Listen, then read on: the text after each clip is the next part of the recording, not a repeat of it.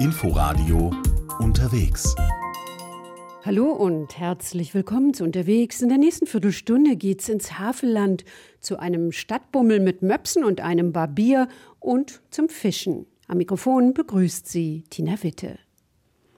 Der Gülper See liegt circa 70 Kilometer westlich von Berlin.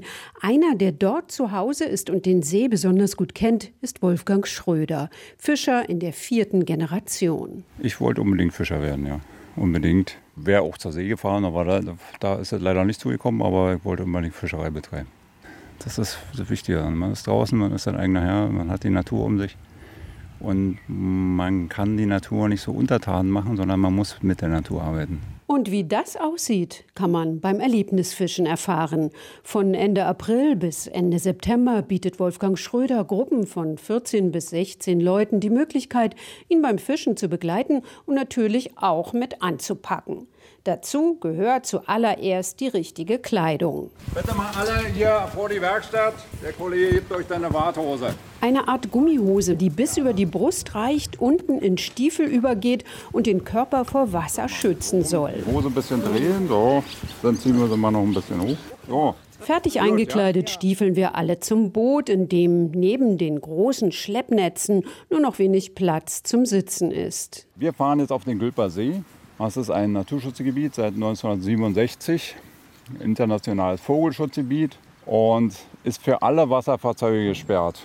Für jeden Angler und für jeden Paddler und er gab auch keinen Surfer oder sonst wer rauf. Also man hat da völlig so seine Ruhe, nur die Fischer dürfen dahin. Wir sind drei Betriebe, die darauf dürfen. Der See hat eine durchschnittliche Wassertiefe von 1,20 Meter, sehr flach und eine Größe von 573 Hektar. Ja, hauptsächlich Fischarten sind hier in den Gülpersee sind Brassen, Karpfen, Plötzen, Hecht und Schlei. Zander und Aal und Wels fangen wir auch hier, aber nicht in großen Mengen. Gut, dann werden wir mal losfahren. Im Sommer fährt Wolfgang Schröder täglich raus, meist schon, wenn es gerade hell wird, also sehr früh. Und dann geht es auch nicht immer auf den Gülper See. Also es ist so, dass man mit so einem See, das wäre schwierig. Weil die Elbe ist immer schon ganz gut dazu weil äh, wir den See auch ein bisschen schonen können. Früher äh, dort eben mehr Fisch fangen als hier auf dem See. Auch leichter Fisch fangen im Frühjahr dort, weil äh, die sind dann sehr aktiv und sehr, wandern sehr stark da in der Elbe umher und dann lassen sich besser fangen. Und man fängt ja erst im Sommer wieder an, wenn die Elbe meist Niedrigwasser hat und dann eben dort der Fisch nicht mehr so einfach zu fangen ist. So, jetzt müssen wir noch ein paar Meter fahren. Ungefähr dort, wo die großen Bäume sind, hat da fahren wir hin, da haben wir eine schöne Stelle, da können wir schön arbeiten. Wetter ist super heute, muss man bloß noch ein paar Fische fangen. No? Dazu wird das rund 500 Meter lange Netz U-förmig ausgelegt und dabei muss jeder anpacken. Hopp, hopp. So, die Leine einfach festhalten.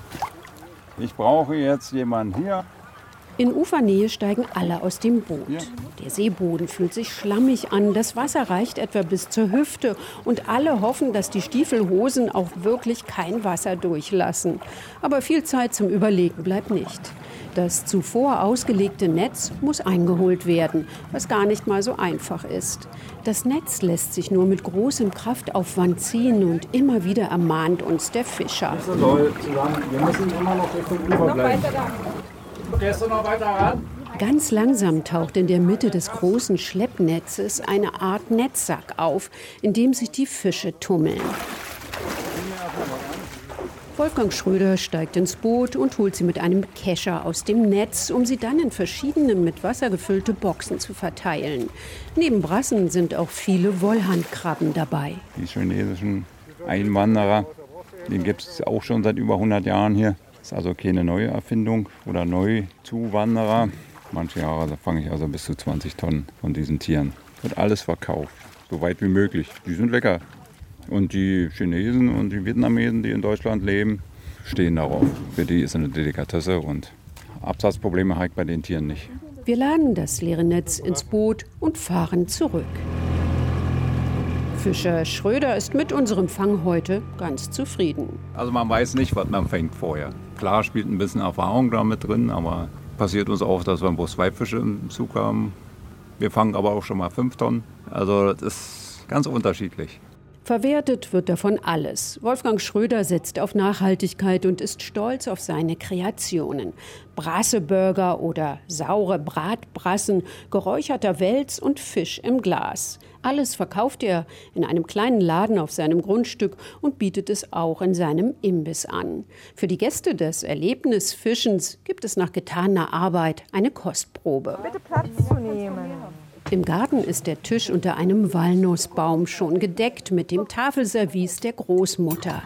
In einer großen Terrine dampft eine Gemüsebrühe mit Hechtklößchen. Oh, sieht das toll aus einfach köstlich.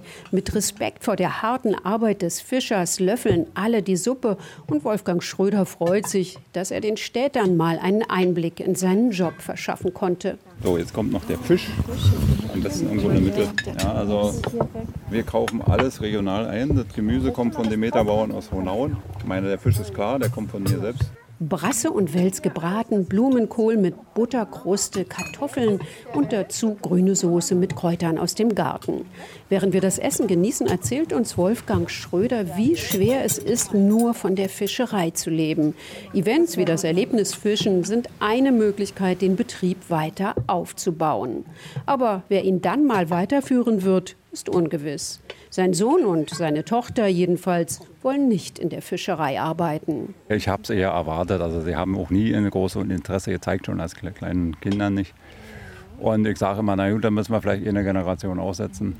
Ich habe jetzt auch schon ein Enkelkind und dann muss man sehen, vielleicht haben die dann Lust, nachher weiterzumachen. Es ist eben nicht einfach, man muss das wollen. Man kann den Beruf zwar erlernen, aber um den auszuüben, da muss man sehr viel Enthusiasmus haben und Ehrgeiz und das muss ihnen liegen, sonst braucht man das nicht machen. Das nächste Erlebnisfischen findet am 23. April statt. Bis Ende September gibt es noch weitere Termine. Informationen dazu finden Sie auf der Webseite fischerei-schröder.eu. Aus der Natur geht's in die Stadt am Fluss. Brandenburg an der Havel lockt Besucher nicht nur zum Baden und Bootfahren, sondern auch mit wilden Waldmöpsen. Es sind die Tiere, die Vico von Bülow alias Loriot in den 70er Jahren in einem Sketch als Naturforscher Horst Stern erfand und bis ins Detail ihre Herkunft beschrieb. Zum Beispiel, dass der Waldmops ursprünglich mal ein Elch war und als Herr des Waldes Europa vom Ural bis zum Fichtelgebirge durchquerte. Und dann kam der Mensch so im 17. Jahrhundert und domestizierte ihn, bis er klein- und konsumgerecht wurde, weil sich ein Vierzenender in dem Schoße älterer Damen sich als hinderlich erwiesen hatte. Ja, den Winter verbringt er zu Hunderttausenden seiner Artgenossen in Südafrika, um dann im Frühjahr die Wesermündung aufzusuchen und sich dort zu paaren. Die rasch geschlüpften Jungen streben eilig den Wasser hinzu, um den gierigen Schnäbeln der Kohlmeise zu entkommen. Der, der diese Geschichte von Loriot erzählt, ist Dr. Christian Heise, Stadtführer in Brandenburg an der Havel. Und er begleitet uns auf den Spuren der Möpse. Die possierlichen Tiere sind ein Denkmal, um Loriot zu ehren, der hier geboren wurde und seine ersten vier Lebensjahre in der Stadt verbrachte. Die etwa 50 Zentimeter großen Figuren aus Bronzeguss mit Ringelschwänzchen, platter Schnauze und einem kleinen Geweih, das dem eines Elches ähnelt, wurden 2015 im Rahmen der Bundesgartenschau ausgewildert. Entworfen sind sie von Clara Walter, die gar nicht mehr so heißt war erst damals 23 Jahre, eine Architekturstudentin in Lippe, Ostwestfalen. Ähm, und zwar war es so, 2011 verstarb ja Loriot und da wollte man ihnen hier in Brandenburg ein Denkmal setzen.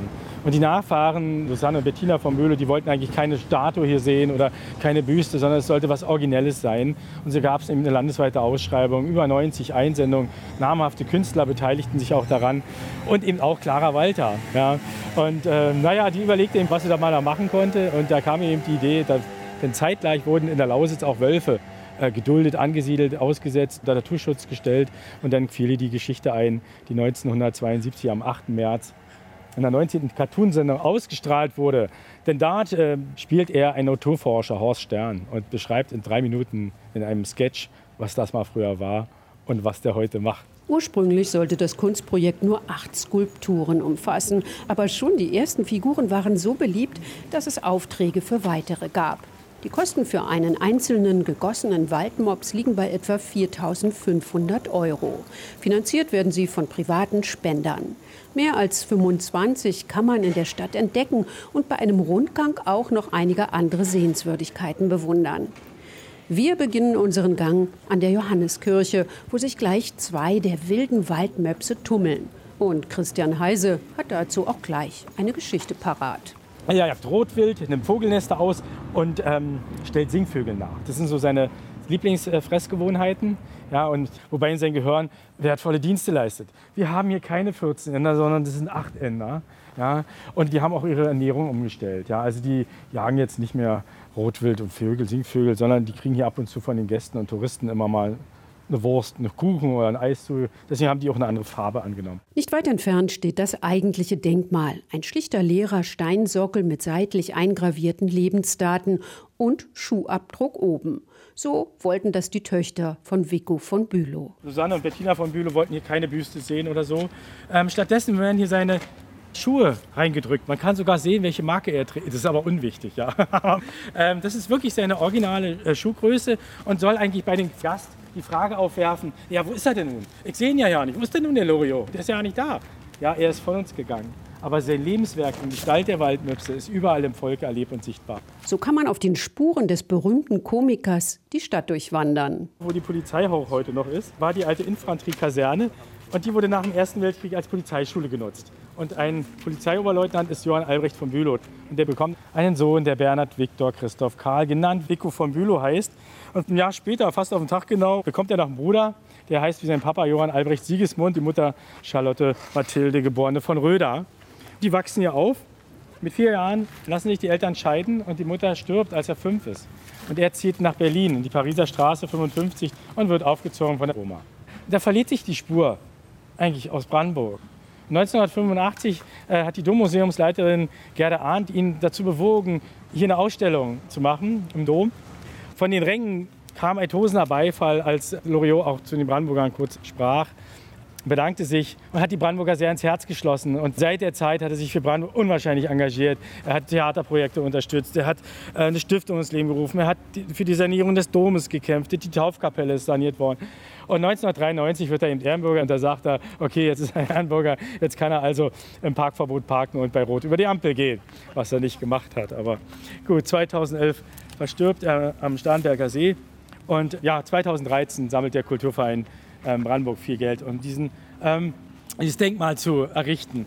Die Tour mit Christian Heise geht weiter vorbei am Plauener Torturm, dem altstädtischen Rathaus, der St. Gotthard-Kirche, in der Loriot 1923 getauft wurde, und am Dom. Überall lassen sich Möpse finden. Sie posieren stolz oder lümmeln sich, schnüffeln, strecken alle Viere von sich oder heben das Bein. In der Fußgängerzone an der Hauptstraße stoßen wir zusätzlich auf das bekannteste Original in Brandenburg an der Havel. Fritze Bollmann sitzend auf einem Brunnen. Also es ist keine fiktive Gestalt, sondern der ist 1852 in Salbke, heute in Stadtteil von Magdeburg, geboren und kam, als er 23 war, als Barbiergehilfe nach Brandenburg, ist dann auf Wanderschaft gegangen und kam dann wieder zurück. Und ja, nachdem er sich einen Laden gekauft hat, war er ja nun wer und heiratet nun eine Bürgerliche, die bringt ein Kind aus erster Ehe mit. Das hindert ihn nicht, weitere zehn mit ihr zu zeugen. Er hatte also insgesamt elf Kinder und das Schlimme daran ist, er hat irgendwann wirtschaftliche Nöte und die Kinder sterben ihn weg. Drei überleben und erreichen das hohe Mannesalter. Ja? Und er hatte also sehr viel Kummer und Gram. Naja, und das muss sein Wesen verändert haben. Er wurde jedenfalls zu einer sehr cholerischen, leicht aus der Haut fahrenden, wütenden Person. Und war der auch sehr klein und schmächtig. Da hatten die ja keine Angst vor, die Kinder aus der Altstadt. Und ärgerten den immer und sagten, hallo Fritze Bollmann. Guten Morgen, Fritze Bollmann. Das konnte er nicht leihen, weil das war ja ein Spitzname. Er hieß Johann Friedrich Andreas Bollmann mit bürgerlichen. Und da ist er gleich raus aus dem Laden, ja, den ganzen Schaum noch am Rasierpinsel dran und rannte den Kindern nun über die Altstadt und die lachten sich halt tot. Und dichteten auch noch ein Lied auf ihn, das jeder kennt. Und natürlich auch Christian Heise. Da geht es darum, dass Fritze Wollmann angelt auf dem BC, da fällt seine Angel hinein, er will sie greifen, verliert das Gleichgewicht, fällt hinterdrein und er ersäuft jämmerlich. Kommt über die Himmelsleiter zum Petrus und Petrus im Rauschebad steht nun da und sagt, wer bist du? Ich bin der Barbier aus der Altstadt zu Brandenburg. Ah, trifft sich ganz gut, komm rein, balbier mich mal. Und er ist wohl sehr grob, schnitt in die Wunde. Fritze Bollmann, der balbierte, Petrus schrie, oh Schreck, oh raus. tust mich schändlich massakrieren, das hält Jakin Deibel auf. Auf die große Himmelsleiter kannst du wieder runtergehen. Kratz man unten, feste weiter, ich lass mir nen Vollbart stehen. Kratz man unten, feste weiter, ich lass mir nen Vollbart stehen. Genau, er prozessiert gegen dieses Lied. Er sagt, das ist ein Sportlied, das verhöhnt mich, das ist ja wohl eine große Sauerei. Ja. Er gewinnt den Prozess, das Lied wird verboten. Aber es ist in aller Ohren, die Kinder singen es immer noch, immer vor seinem Laden. Ja. Der wird immer total wütend. Letztendlich stirbt er an Zungenkrebs als armer Mensch, ja, muss auch schwere Pfeifen geraucht haben, mit 49 Jahren, 1901. Und ja, das Lied macht aber dann auch die Runde. Claire Waldorf singt das Lied und bringt es in die ganze Welt. Genau. Heute erinnert daran der Brunnen, auf dem zwischen wasserspeienden Fischen der angelnde Fritze Bollmann sitzt. Das war unterwegs in Brandenburg an der Havel und auf dem Gülper See.